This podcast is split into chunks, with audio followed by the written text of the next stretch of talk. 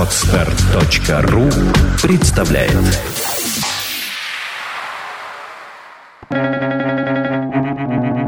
Свободное радио Компьюлента В бутылке вина содержится больше философии, чем во всех книгах мира. Луи Пастер.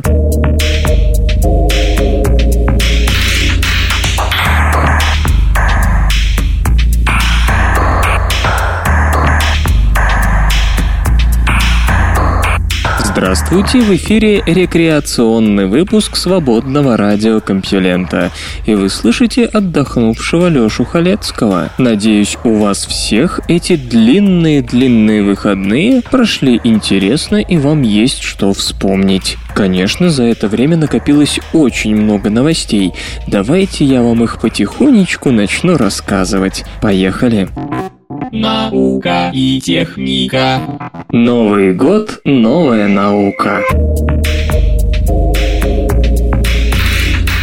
Журнал Nature обозначил важнейшие события и открытия, которые обязательно-обязательно случатся в 2012 году. Поговорим о Земле. В июне ученые, политические деятели и активисты всех мастей соберутся в Рио-де-Жанейро, Бразилия, на четвертый саммит ООН «Земля», посвященный устойчивому развитию и зеленой экономике. Конференция, несомненно, одна из важнейших экологических встреч 2012 года года. Она пройдет спустя 20 лет после подписания рамочной конвенции ООН об изменении климата, которая состоялась на первом саммите Земля в том же Рио. Источник марсианского метана. В августе на Марс должен прилететь американский ровер «Любопытство» Curiosity. Аппарат стоимостью 2,5 миллиарда долларов приземлится с использованием новаторской системы, получившей название «Небесный кран», в кратере Гейла, где ему предстоит изучить горные горные породы в попытке распутать историю воды на Красной планете. Станция также займется метаном и постарается определить, вырабатывается ли газ геологическими процессами или микробной жизнью. Продолжая тему астробиологии, нельзя не отметить, что мир ждет от космического телескопа НАСА Кеплер обнаружение истинного двойника Земли, то есть экзопланеты соответствующего размера, расположенной на орбите солнцеподобной звезды на расстоянии пригодном для для жизни. Роботы, мозг или графен. Шесть исследовательских проектов поборются за огромные гранты от флагманской схемы будущих и новых технологий Европейской комиссии. Два победителя будут объявлены во второй половине года. Они получат от миллиарда евро в течение следующего десятилетия. Среди соискателей проекты, посвященные графену, роботам-компаньонам для одиноких, моделированию человеческой деятельности и ее воздействию на окружающую окружающую среду в планетарном масштабе, автономным датчиком полезных элементов в отходах, способом более эффективного внедрения новых научных данных в здравоохранении и суперкомпьютеру для моделирования мозга. Майерановская тайна. Большой адронный коллайдер должен в этом году собрать достаточно данных, чтобы подтвердить или исключить существование простейших формы бозона Хиггса, ключевой детали механизма возникновения массы. Более азартные физики физики ставят на обнаружение майерановского фермиона, гипотетической безмассовой и не обладающей зарядом сущности, способной быть античастицей по отношению к самой себе. Она может нести ответственность за формирование островков стабильности в квантовых вычислениях. Эксперименты показали, что в материалах, известных как топологические изоляторы, коллективное движение электронов создает квазичастицы, которые ведут себя как майерановские. Энциклопедия Энциклопедия ДНК. Биологи уже поняли, что часть генома, пренебрежительно именующаяся избыточной ДНК, в действительности имеет смысл.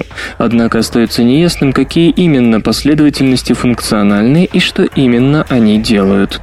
Скорее всего, ответ даст проект ENCODE, что расшифровывается как «Энциклопедия ДНК элементов» Национального института здравоохранения США, направленная на выявление всех функциональных элементов в геноме человека Ремарка. Фармацевтические перспективы. В 2012 году завершится третья фаза испытаний двух многообещающих моноклональных антител для лечения болезни Альцгеймера – саланизумаба и бапиневзумаба. Они связываются с бета-амилоидными пептидами, входящими в состав белковых бляшек, которые обнаруживаются в мозге людей, страдающих этим недугом. Между тем, Управление США по контролю качества продуктов и лекарств вновь рассмотрит сложный вопрос об утверждении препаратов против ожирения. В прошлом году они были отклонены из-за опасений по поводу побочных эффектов. Чиновники также решат, следует ли одобрить новаторское средство от муковисцидоза под названием Ивакафтор, изготовленное американской компанией Vertex Pharmaceuticals. Лекарство предназначено только для людей с определенной генетической мутацией, но это первый препарат, направленный на основную причину заболевания, а не на ее симптомы. Следует упомянуть, что в наступившем году патентную защиту утратят такие блокбастеры аптечного мира, как Plavix, препятствующий свертыванию крови, и антипсихотический препарат Сераквель. В поисках таинственного озера. Через несколько недель российские исследователи планируют завершить бурение ледникового покрова Антарктиды и добраться до озера Восток, огромного пресного водоема, расположенного примерно в 3750 метрах под поверхностью. Ученых отделяет от цели 10-50 метров льда. Надо успеть к концу февраля, прежде чем закончится антарктическое лето и континент покинет последний самолет. В апреле японское научное судно TQ отправится на выполнение другого крупного проекта. Исследователи собираются пробурить подводный разлом, который в прошлом году породил кошмарное землетрясение Тохоку магнитудой в 9 баллов. Крупнейший массив. В марте станет ясно, какая страна, ЮАР или Австралия, примет крупнейший в мире радиотелескоп телескоп SCA Square Kilometer Array с антенной площадью 1 квадратный километр. Стоимость проекта 2 миллиарда 100 миллионов долларов. Ну а к концу года должно быть завершено на 60% строительство обсерватории Альма, Атакамский большой миллиметровой субмиллиметровой антенны в чилийской пустыне Атакама. Новая страница в истории космонавтики. В феврале американская компания SpaceX собирается стать первым представителем частного сектора, запустившим беспилотный грузовик к Международной космической станции. Что касается государственного освоения космоса, то тут следует выделить Китай, который в прошлом году провел успешную стыковку беспилотного аппарата Шэньчжоу-8 с экспериментальным модулем своей будущей орбитальной станции Тяньгун-1. В 2012 планируется осуществить стыковку с пилотируемым кораблем. Полезный синтетический геном. Биологи уже научились строить целые геномы с нуля на основе натуральных моделей, а также менять генетическую схему живых существ. Но до сих пор никому не удалось объединить эти подходы. Знаменитый синтетический геном Крейга Вентера, полученный в 2010 году, был полностью создан за счет бактериальных ДНК и не содержал новых генетических схем. Быть может, в 2012 нас ждет прорыв. Предложена эффективная модель круговорота метана на Титане. Спутник Сатурна Титан – один из самых любопытных объектов Солнечной системы. Среди загадок, которые еще только предстоит разрешить, его метеорология, основанная на круговороте метана. Исследователи из Калифорнийского технологического института и НАСА первые создали компьютерную модель, успешно имитирующую ряд ключевых аспектов погоды на Титане, и тем самым сумели объяснить несколько особенностей Луны, над которыми специалисты давно ломают голову голову. Метановые озера Титана расположены в районе полюсов, прежде всего на севере. Облака, однако, более распространены в южном полушарии. Ни одно из предыдущих моделирований не могло сымитировать столь причудливое положение дел. Новая трехмерная модель по-прежнему содержит основное упрощение. Поверхность принимается за резервуар жидкого метана разной толщины. Течение последнего управляется простой диффузией. В то же время учтены более сложные атмосферные процессы. Как и предыдущие работы, новое исследование показало, что озера Титана ограничены полюсами из-за низких температур. Атмосферная циркуляция переносит газ на летний полюс, где он попадает в холодную ловушку. Высокая альбедо Титана не позволяет основной части солнечного излучения достигать поверхности. В результате атмосфера остается довольно стабильной, поскольку в первую очередь нагревается сверху, а не снизу. Та же солнечная энергия, которая достигает полюсов, испаряет метан. Тем самым атмосфера дестабилизируется, возникает конвекция, формируются облака.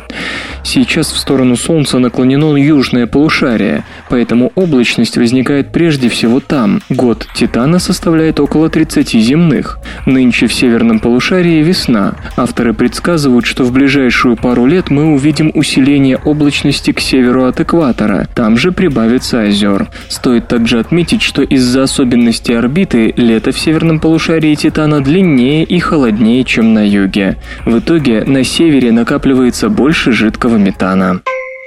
При наблюдении кеплеровских кандидатов в экзопланеты впервые удалось выделить искусственный сигнал.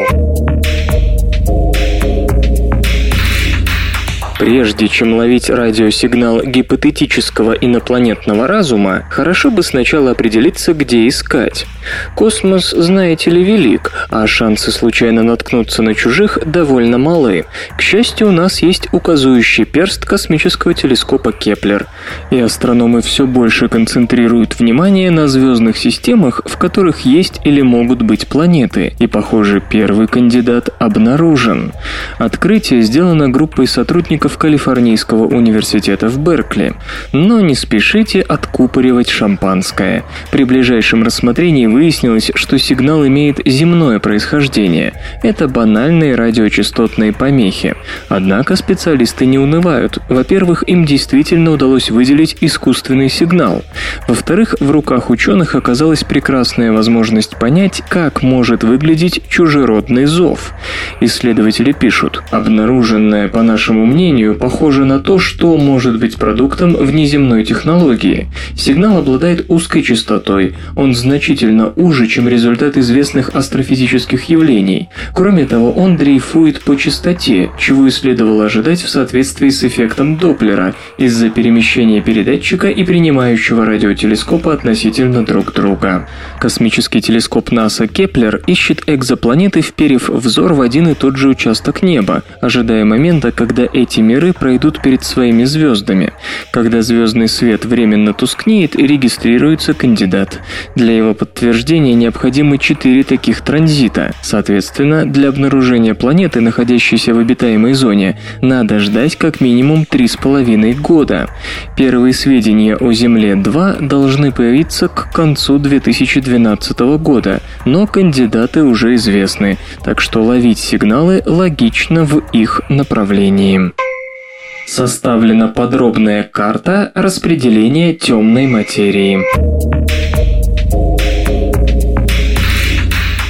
На проходящем в Остине, Техас, США, собрании Американского астрономического общества была представлена карта распределения темной материи, многократно превосходящая по размерам все известные аналоги.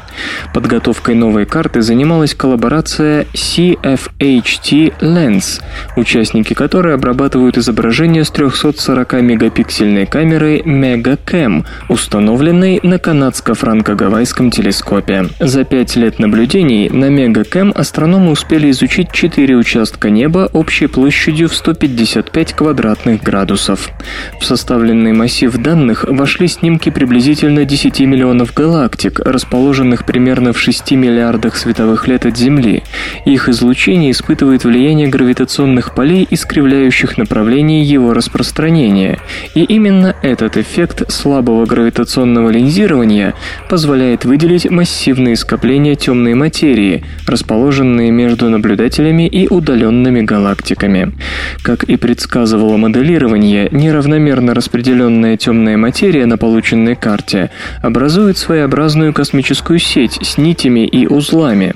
В узлах участки наибольшей плотности. Там находятся огромные скопления галактик, что также согласуется с космологическими моделями. Собранные нами данные позволяют проследить за тем, как эволюционировала и расширялась Вселенная, добавляет Томас Китчинг из Эдинбургского университета. Кроме того, мы сможем протестировать некоторые альтернативные теории гравитации. Стоит заметить, что результаты аналогичного проекта, реализуемого на 2,5-метровом телескопе Слоан, были обнародованы на той же конференции в Остине американскими астрономами из Чикагского университета и Национальной лаборатории имени Лоуренса в Беркли.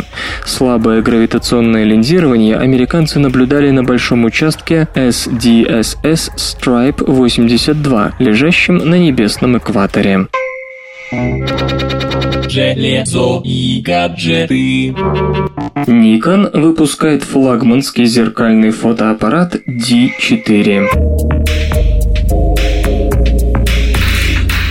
На Consumer Electronics Show 2012 можно увидеть флагманскую зеркальную фотокамеру Nikon D4, продажи которой начнутся в феврале. Фотоаппарат наделен матрицей формата FX с разрешением 16 миллионов 200 тысяч пикселов и высокопроизводительным процессором обработки изображений XPEED 3. Разработчик подчеркивает, что благодаря оптимизированной системе понижения шума и 14-разрядному АЦП, встроенному в матрицу, можно получать снимки лучшего качества с низким уровнем шумов и широким динамическим диапазоном даже при высокой чувствительности ISO.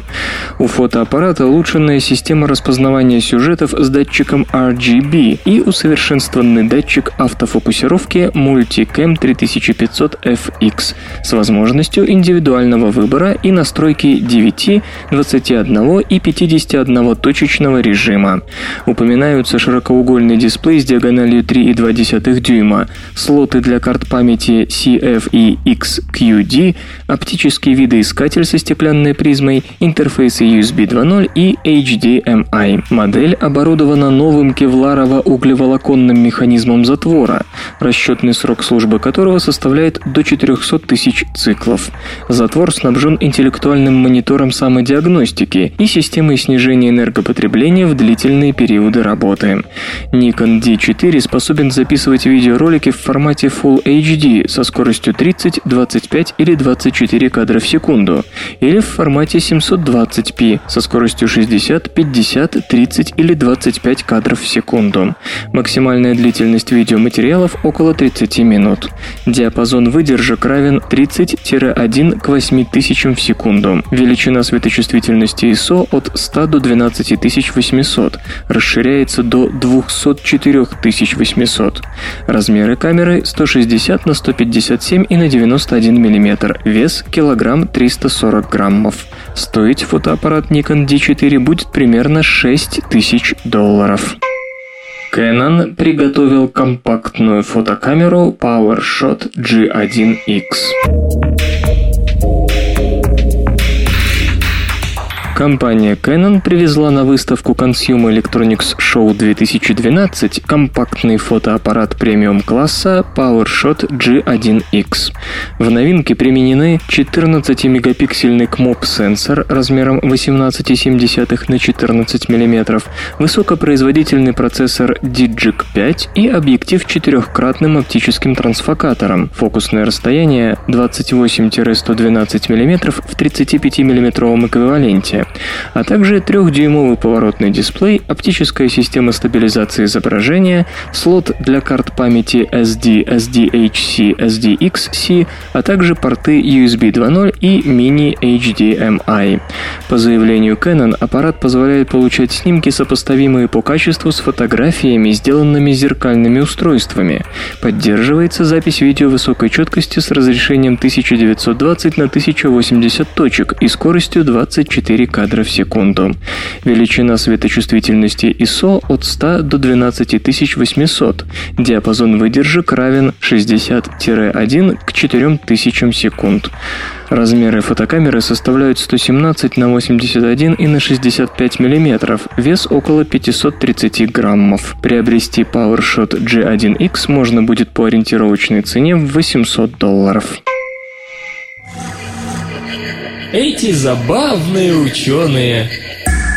Карл Линней – известный шведский ботаник, естествоиспытатель и натуралист. Когда он учился в средней школе, преподаватели весьма нелестно отзывались о способностях будущего великого ученого. «Ваш сын не способен учиться в средней школе», – говорили они отцу Карла Линнея. «Напрасная трата времени и денег. Он не рожден для науки и упорных занятий. Вместо изучения латыни он тратит время на раскладывание трав на бумаге. Ему не под силу закончить курс средней школы. Лучше его взять из школы. Полезнее будет, если ваш сын займется каким-нибудь ремеслом. Например, ну, сапожным.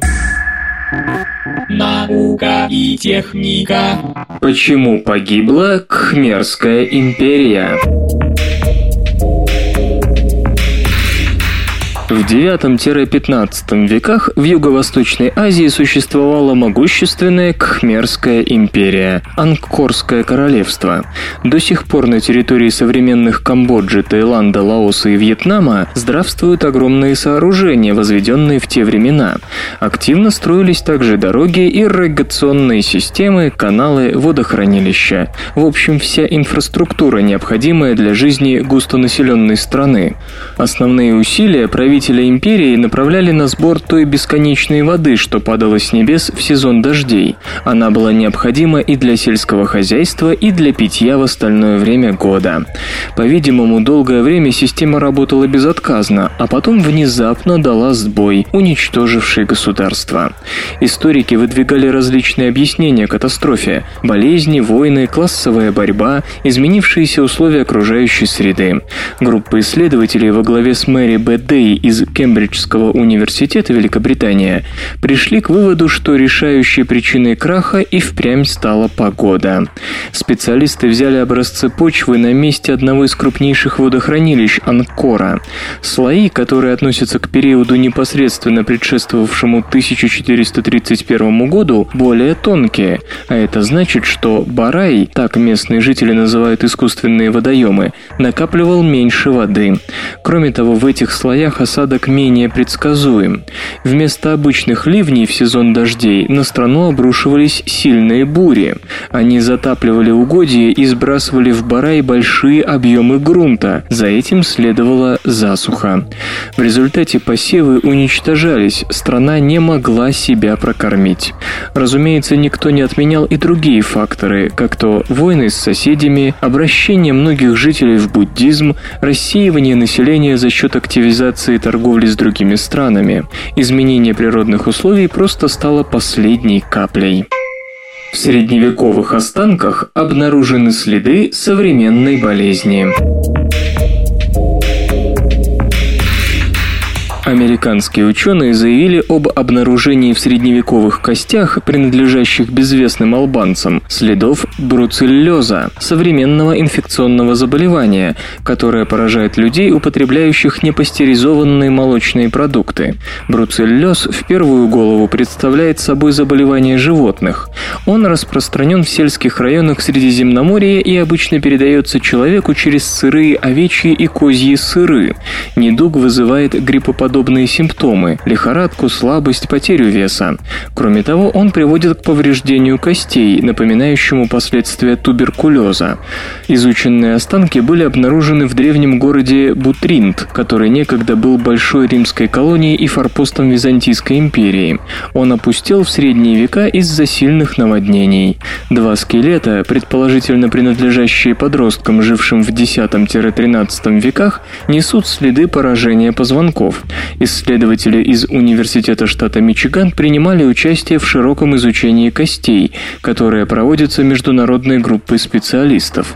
Поначалу они заподозрили, что мальчики погибли от туберкулеза, но анализ ДНК, проведенный в криминологической лаборатории университета, дал отрицательные результаты.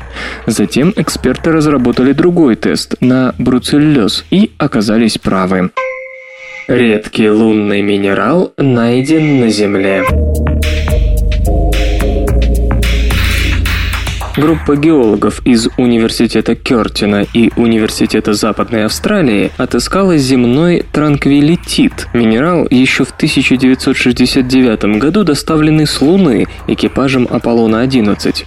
В коллекции образцов, собранной астронавтами, транквилитит, названный в честь моря спокойствия, в юго-западной части которого совершил посадку модуль Аполлона-11, соседствовал с двумя другими ранее неизвестными минералами – армалкалитом и пироксидом сферитом. Последние вскоре были обнаружены на Земле, но транквилитит встречался ученым только в составе лунных образцов и метеоритов. Нельзя сказать, что транквилитит имеет какие-то уникальные свойства и сильно отличается от привычных нам минералов, говорит руководитель австралийской группы Бергер Расмуссен. Не так-то просто будет объяснить, почему его долго не находили на Земле. Вероятнее всего, этому способствовали малые размеры, приблизительно 150 микрометров, его красно-коричневых кристаллов и тот факт, что лунный минерал можно спутать с рутилом, который имеет схожую окраску и часто встречается в изверженных породах. Далеко не все экспериментальные методики позволяют отыскать транквилитит, завершает свою мысль господин Расмуссен. Выполненный нами анализ дифракции электронов дает такую возможность, но земные образцы, в отличие от ценнейших лунных, редко исследуются этим способом. Полагаясь на дифракционные методы, геологи выделили транквилитит сразу в шести разных доллеритовых интрузиях в Западной Австралии. При датировании образцов, найденных в одном из интрузивных тел в регионе Пилбара, ученые получили оценку возраста по соотношению изотопов свинца 207 и 206, приблизительно миллиард 64 миллиона плюс-минус 14 миллионов лет. Находки австралийцев свидетельствуют о том, что транквилитит относится к группе весьма широко распространенных минералов, совокупный объем которых при этом остается незначительным. Хозяйственного значения он не имеет, но может использоваться для точного определения возраста пород. Железо и, и, и, и, и гаджеты. Показан планшет для бедных XO 3.0. Выставка Consumer Electronics Show 2012 изобилует разнообразными планшетными компьютерами. Свою разработку показала и организация OLPC, известная лэптопами для бедных. Новинка, получившая название XO 3.0, оснащена 8-дюймовым экраном. Заказчики смогут выбирать между обычной жидкокристаллической панелью с разрешением 1024 на 768 точек и дисплеем Pixel QE, способным работать в цветном и экономическом динамичном монохромном режимах. Сердце гаджета – процессор Marvel Armada PXA618 с частотой 800 МГц или 1 ГГц. Объем оперативной памяти равен 512 МБ. Вместимость интегрированного флеш-модуля 4 ГБ. Упоминаются адаптер беспроводной связи Wi-Fi и порты USB. Питание обеспечивает аккумуляторная батарея емкостью от 1500 до 1800 мАч час, операционная система Linux или Android. По задумке организации OLPC, планшет будет поставляться с ручным генератором для подзарядки аккумулятора или опциональной солнечной батареи. Цена XO30, как ожидается, не превысит 100 долларов. Музычный перапынок.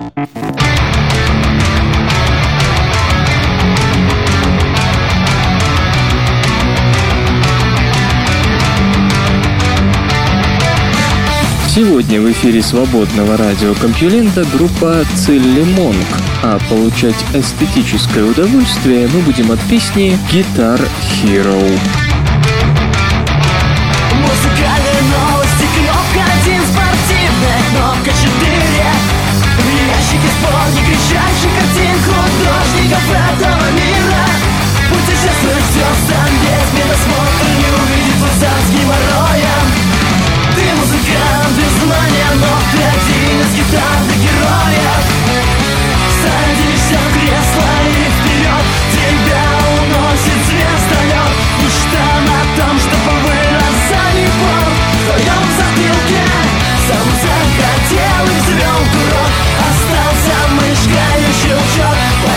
Скорей, вся твоя жизнь всего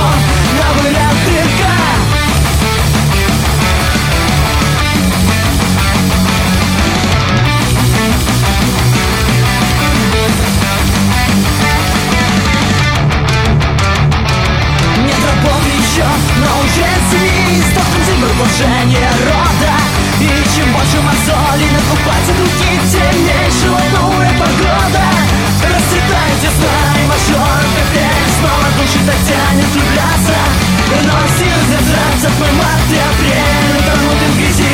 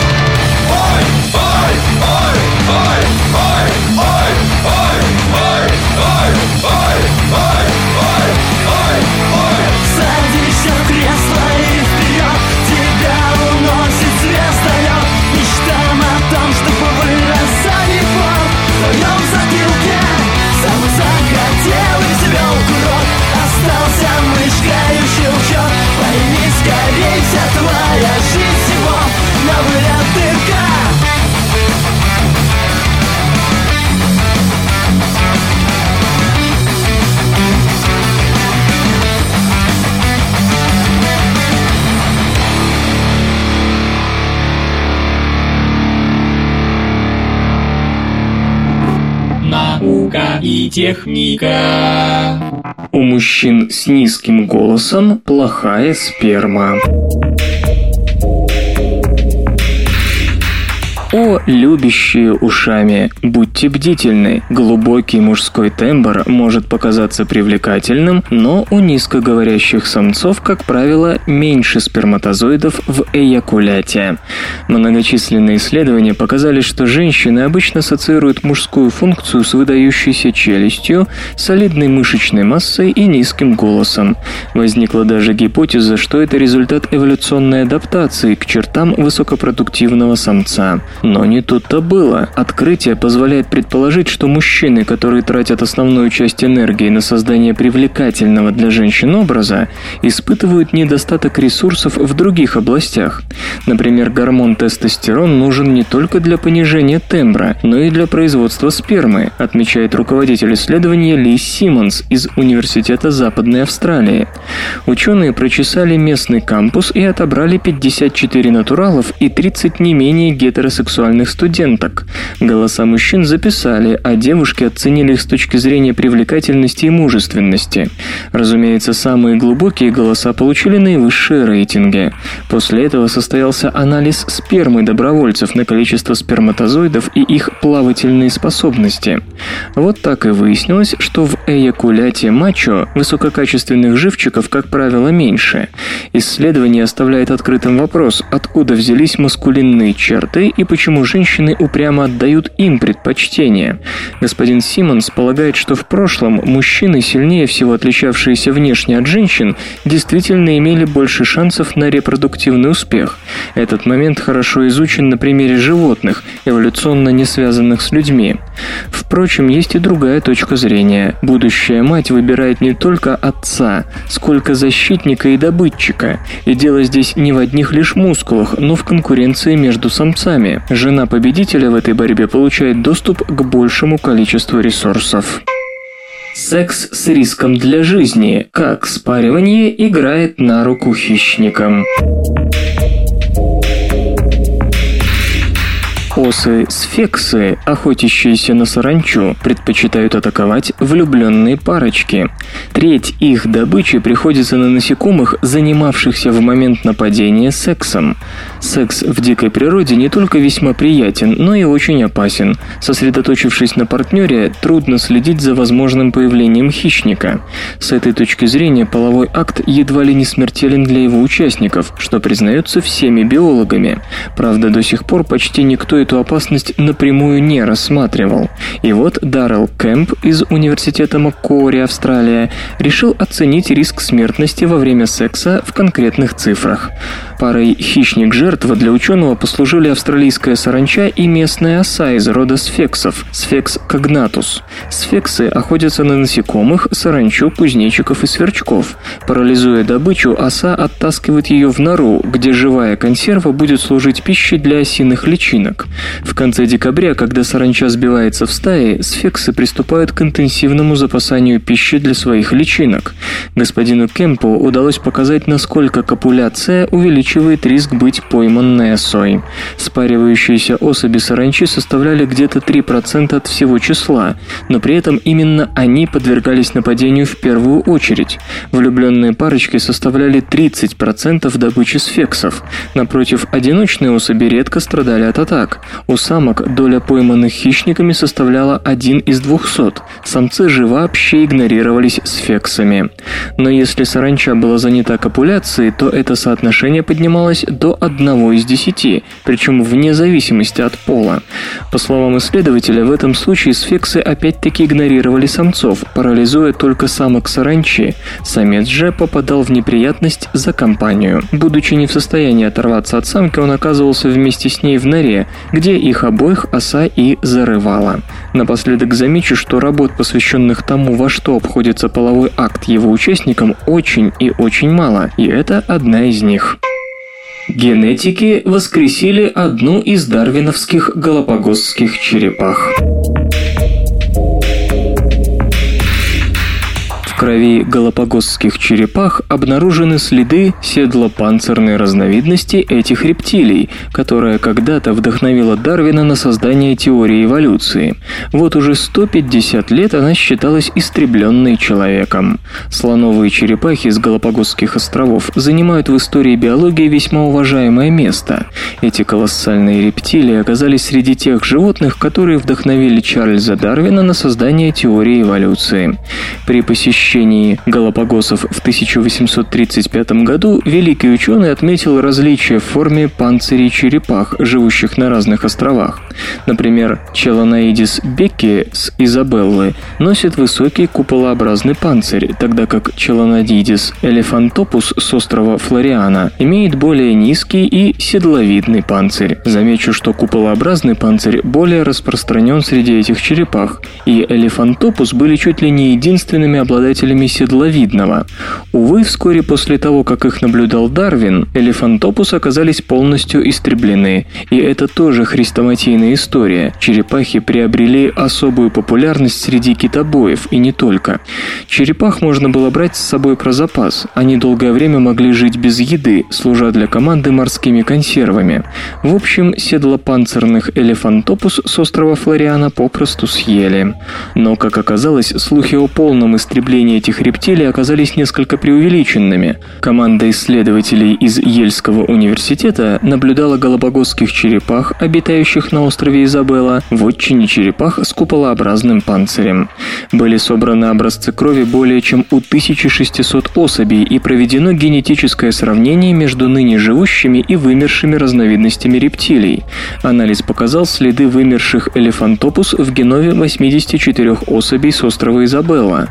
Это гибриды Элефантопус и Бекки. Причем один из родителей, скорее всего, был чистокровным Элефантопус, которые, как считается, были истреблены 150 лет назад. Как пишут ученые в статье, в 30 случаях спаривание между Элефантопус и Бекки должно было произойти в пределах последних 15 лет.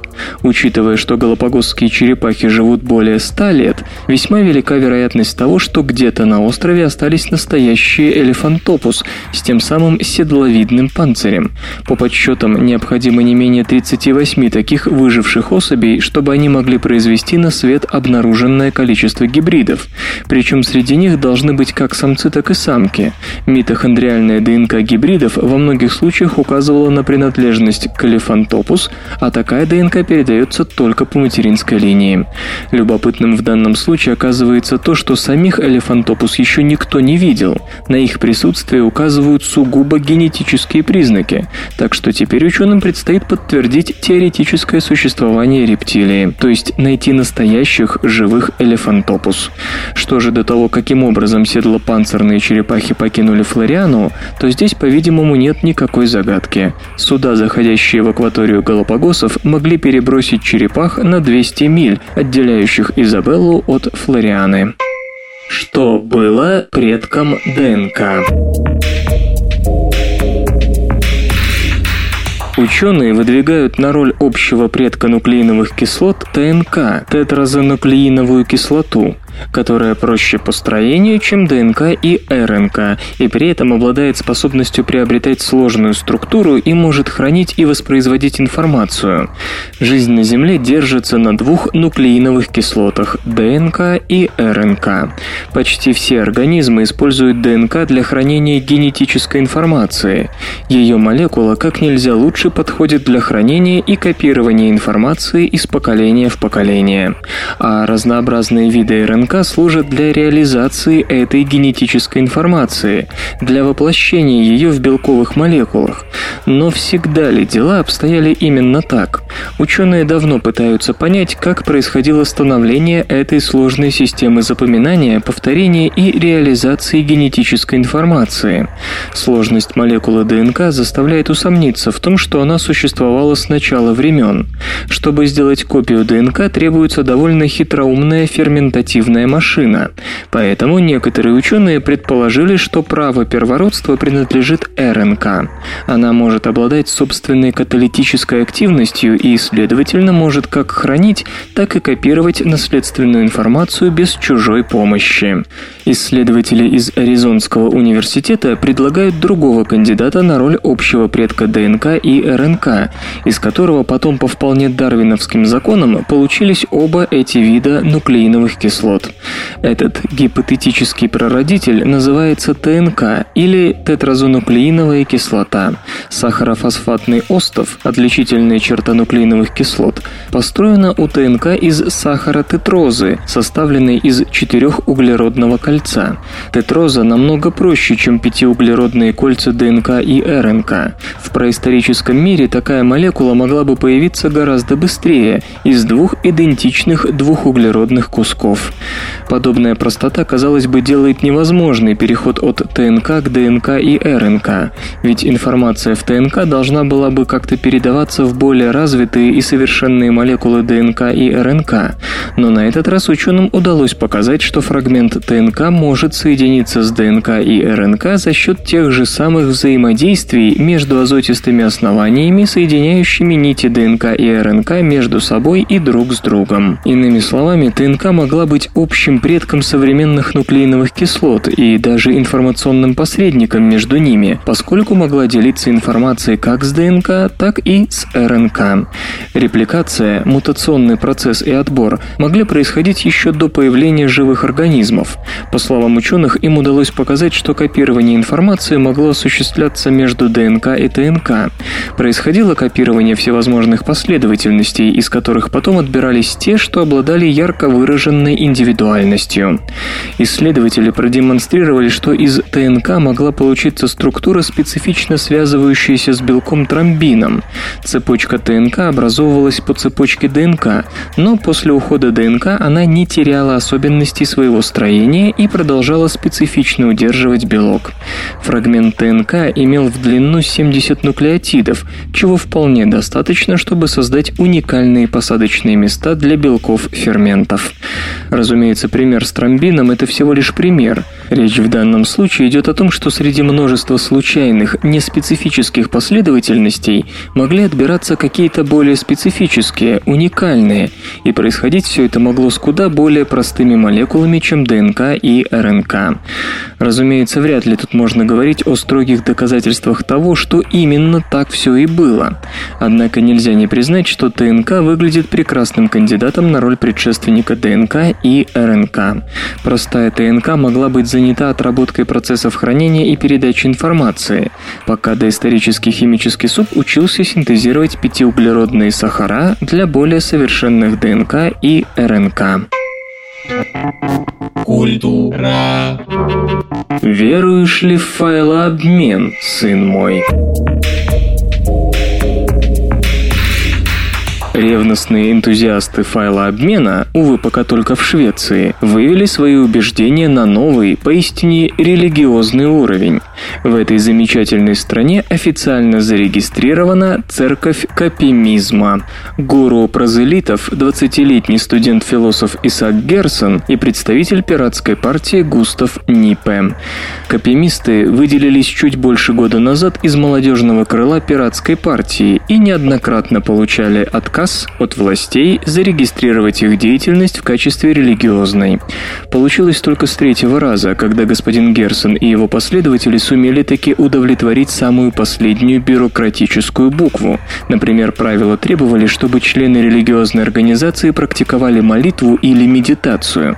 Конфессия объединяет примерно 3000 человек, причем численность адептов существенно возросла в последние пару дней, когда новость об официальной регистрации просочилась в СМИ.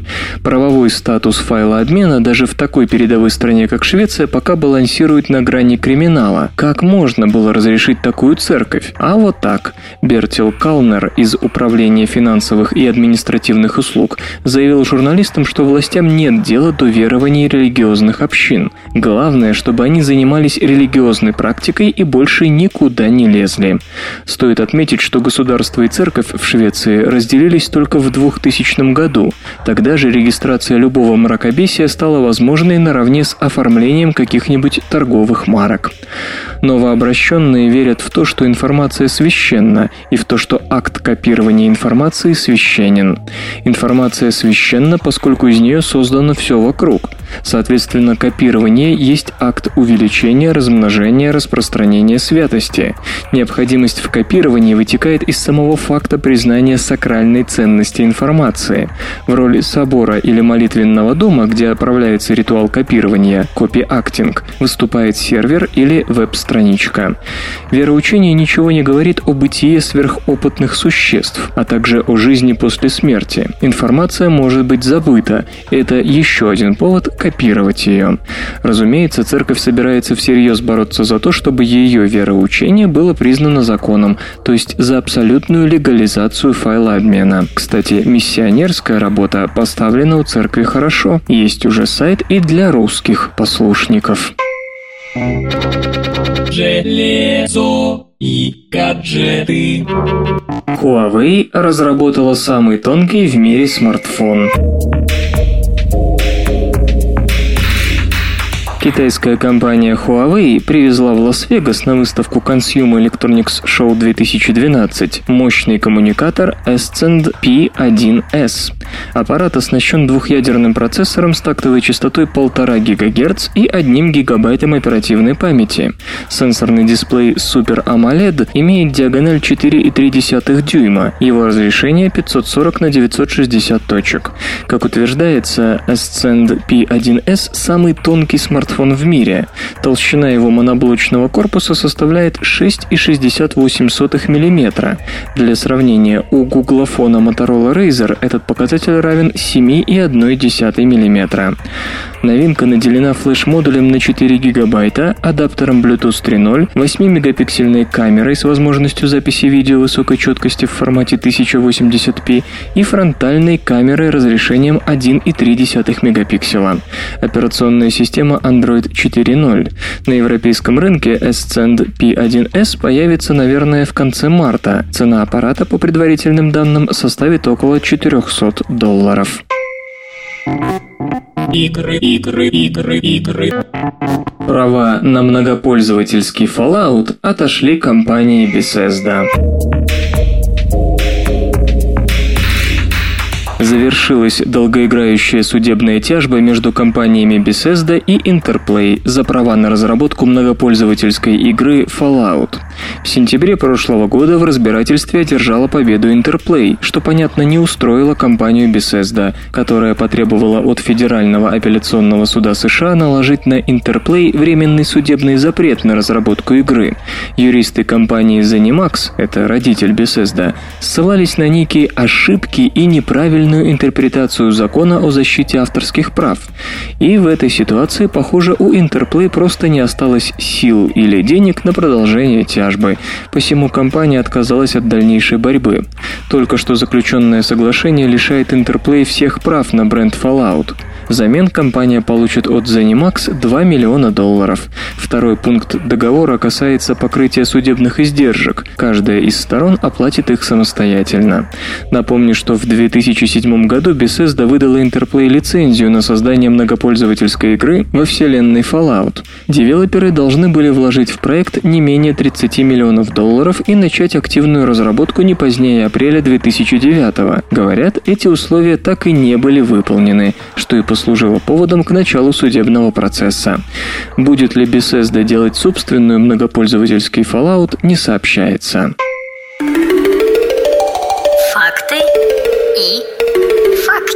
Знаете ли вы, что статистика Международной дорожной федерации утверждает, что в Монако самая большая плотность автомобилей по отношению к общей протяженности дорог? В 1996 году на каждый километр дороги там приходилось 480 автомобилей. Если попытаться припарковать эти автомобили один за другим на улицах Монако, то места хватит только половине. Наука и техника. Новый ледниковый период откладывается. В следующем тысячелетии Земля по расписанию должна была бы потихоньку вступать в новый ледниковый период. Но, судя по всему, люди сорвали планы матушки природы своей любовью к парниковым газам. Исследователи из Университетского колледжа Лондона и Кембриджского университета заключили, что при более низком уровне углекислого газа в атмосфере следующий ледниковый период мог бы начаться в ближайшие тысячу-полторы тысячи лет. Собственно, нынешний голоцен и так выдался чересчур длинным. Он продолжается уже 11 600 лет, примерно на 600 лет дольше, чем среднее межледниковье. Вывод отчасти основан на таком явлении, как усиление температурного контраста между Гренландией и Антарктидой. Время от времени случается, что Северная Атлантика быстро охлаждается, тогда как юг нагревается. Это возможно только в том случае, когда рост ледникового покрова приводит к образованию айсбергов крупных настолько, что они способны повлиять на циркуляцию океана. Этот процесс знаменует собой начало нового ледникового периода. Хронис Цедакидис из Университетского колледжа Лондона и его коллеги выяснили, что если брать только показатели температуры и солнечного излучения, именно это должно было бы происходить прямо сейчас, но не происходит. Дело в том, что исследователи обнаружили близкий аналог современным показателям в геологической эпохе, проходящей под кодовым обозначением Marine Isotope Stage 19, имевший место около 780 тысяч лет назад. Разница лишь в том, что сейчас концентрация двуокиси углерода находится на подъеме. Ключевым фактором анализа стала инсоляция, показатель сезонного и широтного распределения солнечного излучения, который варьируется на протяжении десятков тысяч лет из-за крошечных изменений орбиты Земли. Эти небольшие различия могут вызвать каскад событий и привести к ледниковому периоду. Минимум инсоляции эпохи Marine Isotope Stage 19 похож на наш нынешний. Специалисты изучили образцы ледяного керна, останки планктона и фрагменты материала, плававшего на поверхности океана, определив временные рамки начала ледникового периода в ту эпоху. Оказалось, что голоцен близится к логическому завершению, точнее, близился бы, если бы не парниковые газы. Ученые заключают, что хотя инсоляция является важным фактором, она не сравнится по мощности с таким детерминантом, как атмосферная концентрация углекислого газа. Из-за отсутствия нарастания нового льда, что должно было бы уже происходить сейчас, эксперты делают вывод о том, что орбитальная изменчивость не окажет сдерживающего воздействия на антропогенное глобальное потепление. Человек или дерево, или как мы отличаем настоящие лица от ненастоящих. Анализируя лицо или что-то на него похожее, полушария мозга работают по-разному. Левое собирает признаки, которые соответствуют лицу или не лицу, а уже правое относит объект к одной из двух категорий.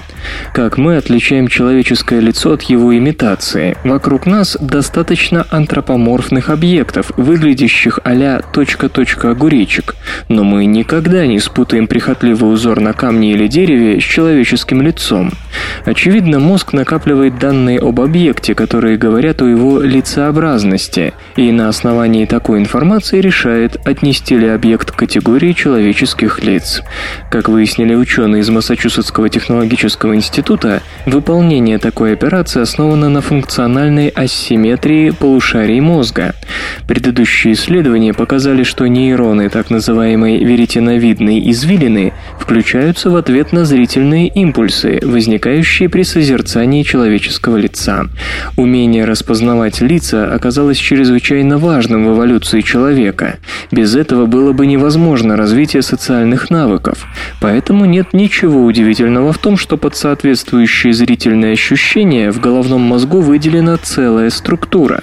Чтобы понять, как именно мозг отличает лицо от не лица, исследователи предложили участникам эксперимента ряд изображений с возрастающей лицеобразностью, то есть картинки менялись от просто антропоморфных изображений до фотографий, где обычные лица трудно разглядеть, а участники эксперимента должны были относить изображение к одной из двух категорий – лицо и не лицо.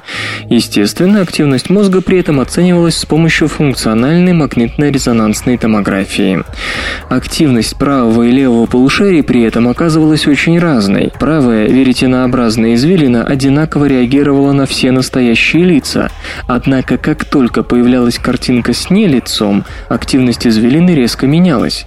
И что важно, как бы антропоморфное изображение не напоминало настоящее лицо, активность правой веретенообразной извилины оставалась прежней, соответствующей не лицу. В левом полушарии ситуация была иной. Здесь реакция извилины постепенно менялась по мере того, как изображение становилось все более похожим на человеческое лицо, и никакого изменения в активности левой извилины при переходе между лицом и не лицом не наблюдалось. То есть левая извилина накапливает данные, а окончательный вердикт выносит правая, которая относит увиденное к той или иной категории.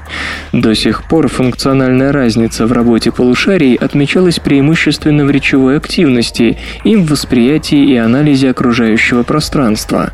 Эта работа одной из первых указывает на такое разделение труда между полушариями при анализе зрительной информации.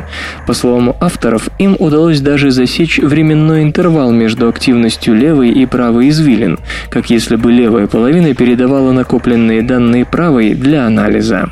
Впрочем, чтобы удостовериться, что это не погрешность метода МРТ, а действительно особенность работы мозга, авторы собираются подтвердить результат с помощью других методов. Конфетное дерево спасает от пьянства. Актуальные послепраздничные новости. Ученым удалось выделить вещество, которое в будущем может стать надежной защитой от симптомов опьянения, похмелья и чрезмерной тяги к алкоголю. Исследователи из Калифорнийского университета в Лос-Анджелесе получили вещество, которое не только снимает симптомы похмелья, но и ограничивает тягу к алкоголю. Иными словами, следит за тем, чтобы пьющий не переступал нормы. Решение этой более чем наболевшей проблемы пришло из народной китайской медицины. Вот уже почти 500 лет экстракт из местного подвида конфетного дерева используется в Поднебесной для того, чтобы прийти в себя на утро после хмельного праздника. И вот, наконец-то, у исследователей дошли руки до того, чтобы выделить из растительного экстракта действующее вещество и проанализировать, как оно работает. Его назвали дигидромирицетин или DHM, чтобы проверить, может ли DHM блокировать вызываемую спиртным раскоординированность движений, ученые вводили крысам дозу, после чего дезориентировали животных, заставляя их какое-то время лежать на спине. Количество вводимого крысам алкоголя соответствовало примерно 20 банкам пива, выпиваемым взрослым человеком в течение двух часов. Полежав на спине, пьяные крысы восстанавливали координацию около 70 минут. Но если животные вместе с выпивкой получали дигидромерицетин, то приходили в себя они уже через 5 минут. DHM влиял и на поведение крыс. В состоянии опьянения животные проявляли большую тревожность и, оказавшись в лабиринте, старались забиться в угол. Если же вместе с алкоголем крысы получали порцию DHM, они демонстрировали обычное исследовательское поведение, активно открывая новые территории. Наконец, это волшебное вещество препятствовало развитию алкогольной зависимости. Крысам предоставляли выбор – пить спиртовой раствор или подслащенную воду. Через три месяца животные явно предпочитали первое, но если при этом они регулярно получали DHM, то доза алкоголя, которую они выпивали к концу эксперимента, соответствовала лишь четверти обычной порции. И даже если крысы все время пили простой алкоголь и успевали полюбить его, добавление DHM резко снижало их тягу к выпивке. Как пишут ученые, все эффекты DHM исчезали, если животным вводили блокатор ГАМК-рецепторов, отвечающих за чувствительность нейронов к гамма-аминомасляной кислоте, из чего был сделан вывод о том, что DHM также связывается с этими рецепторами и прикрывает их от взаимодействия с алкоголем. Это объясняет, почему крысы в эксперименте оставались относительно трезвыми даже с весьма высоким уровнем алкоголя в крови. Полученные результаты позволяют надеяться, что в скором времени будет получена пилюля трезвости, которая не только защитит от симптомов опьянения и похмелья, но и ограничит тягу к выпивке. Предыдущие попытки создать такой препарат терпели фиаско, уж больно много было побочных эффектов. Впрочем, некоторые скептики сомневаются в успехе предприятия. По их словам, такая таблетка заставит людей пить не меньше, а больше, раз уж на утро не будет никаких неприятных ощущений. Железо и гаджеты. Acer оснастила самый тонкий ультрабук в мире Aspire S5 портом Thunderbolt. Компания Acer анонсировала на выставке Consumer Electronics Show 2012 портативный компьютер Aspire S5 на платформе Intel. Утверждается, что это самый тонкий 13-дюймовый ультрабук на рынке. Толщина корпуса с элементами из алюминиево-магниевого сплава не превышает 15 мм. Весит лэптоп менее килограмма 350 граммов. В Aspire S5 реализовано несколько фирменных технологий. Система Acer Green Instant On сокращает время загрузки и ускоряет выход из ждущего режима. Доступ к основным портам ввода-вывода, разъемам HDMI, USB 3.0 и высокоскоростному интерфейсу Thunderbolt, размещенным на скрытой панели Magic Flip I.O., можно получить, нажав на кнопку Magic Flip. По предварительным данным, сердцем ультрабука станет процессор Core нового поколения линейки Ivy Bridge. Чипы будут изготавливаться по 22-нанометровой методике методики с применением инновационной технологии 3-Gate. Она предполагает использование транзисторов с трехмерной структурой, что позволит чипам работать при меньшем напряжении и с меньшими токами утечки. Ультрабук получит твердотельный накопитель. Роль операционной системы сыграет Windows 7. Прочие характеристики пока не раскрываются. Ожидается, что в продажу новинка поступит во втором квартале 2012 года. Hewlett Packard представила стеклянный ультрабук NY14 Spectre. Компания Hewlett Packard анонсировала на выставке Consumer Electronics Show 2012 ультрабук NY14 Spectre с 14-дюймовым дисплеем. Особенность новинки – оригинальный дизайн корпуса, крышку и экран, а также область расположения рук и сенсорный блок ImagePad закрывают стеклянные панели, устойчивые к появлению царапин.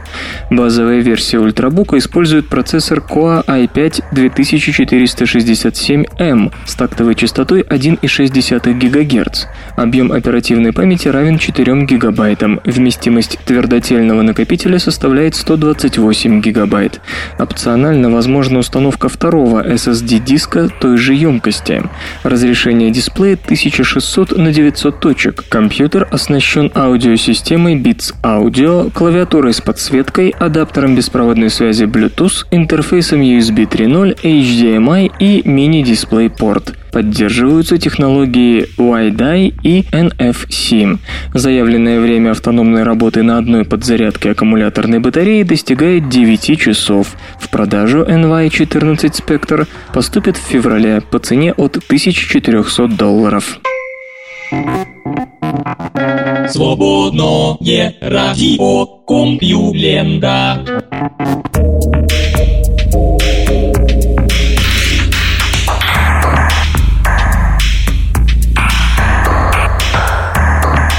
Рекреационный выпуск СРК подошел к концу. Загляните на сайт компьюлента.ру, там новостей еще больше. Ну а меня, Лешу Халецкого, вы обязательно услышите завтра. Обещаю и держите себя в руках. Свободное радио Компьюлента. Скачать другие выпуски подкаста вы можете на podster.ru